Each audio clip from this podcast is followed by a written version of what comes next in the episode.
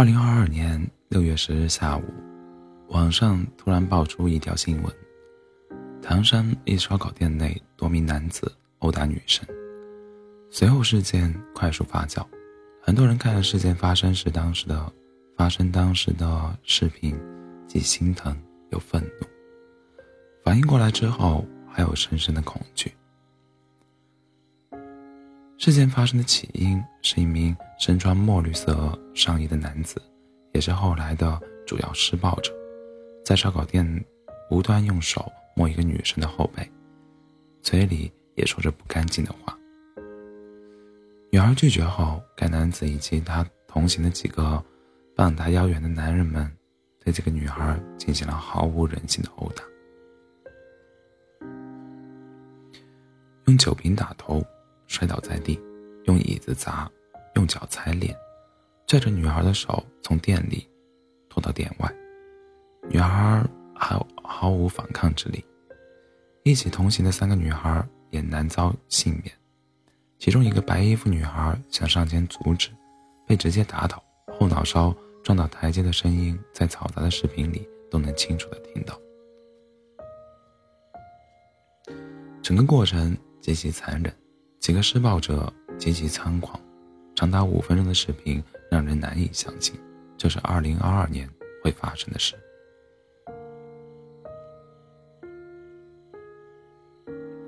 可是，他只是在网上的九点和朋友们吃一顿烧烤而已啊。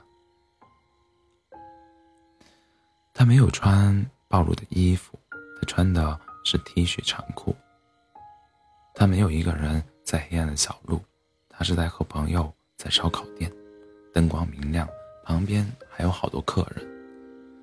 他没有主动犯错，他只是想拒绝恶心的性骚扰。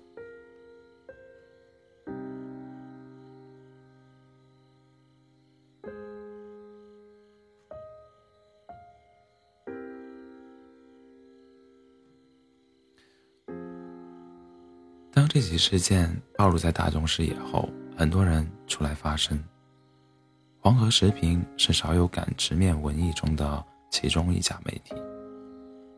这是性骚扰，这不是搭讪，这也不是简单简单的寻衅滋事，而是恶意殴打，是罔顾法律，是对法治社会赤裸裸的挑衅。在众多关注此事的明星里。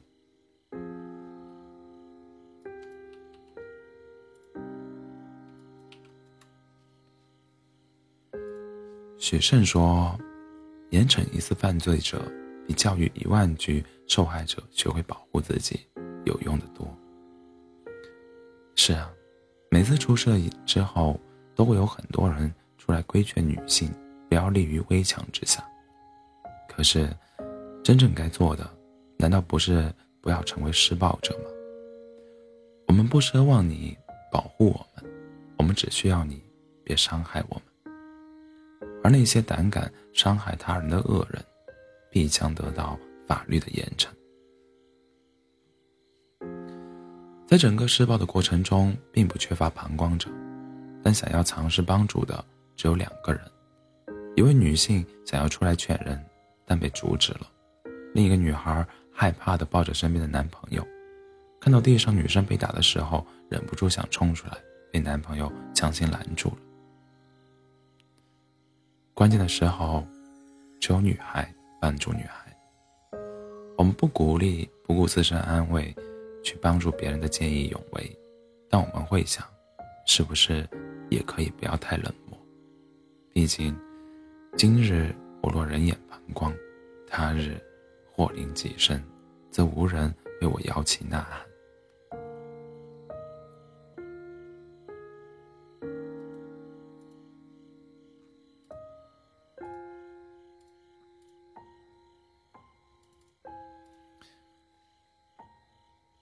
他喝醉了，人们总是用这句话作为他做坏事的托词。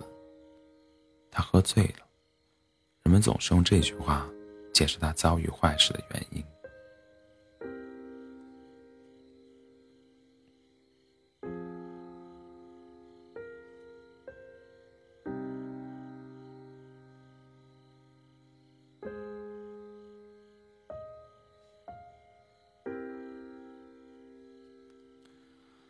我们也是夏天喜欢穿裙子的姑娘，我们也喜欢约朋友在外面见面吃饭，我们也会在受到性骚扰的时候坚决反对。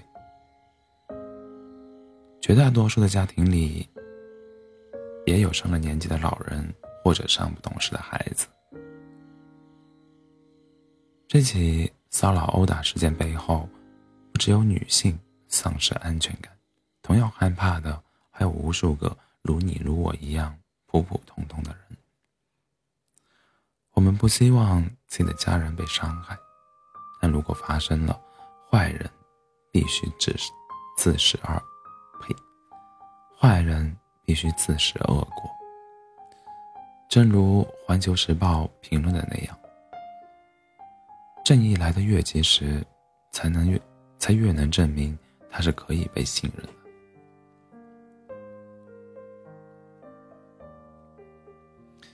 不严惩不足以平民愤，不严惩不足以抚伤痕，不严惩不足以护尊严，不严惩不足以尽孝友，不严惩不足以立法威。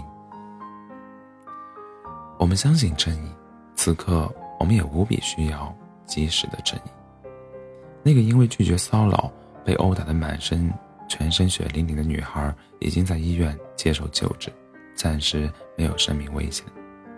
我们不知道她到底伤得有多重，能不能痊愈，需要多久才能痊愈。而这，只是身体上的伤。即使身体的伤害可以完全修复，但心里……但心里的呢？以后他还敢晚上九点出门吗？以后他还敢去烧烤店吃饭吗？看到长得高大壮实的人，他会下意识的害怕吗？想起晚上看到这样一段话：如果我将来有女儿，我希望能保证她能安全无虑的走在这些路上。她不会注意到她脚下那些混凝土里的裂痕，因为她的头会高高扬起，尽情感受这个世界。我希望他的夜晚九点是美丽的没有恐惧夜幕是奇妙的。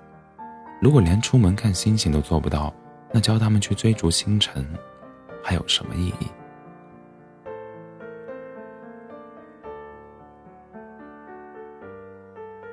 我们在等待好人平安恶人寿辰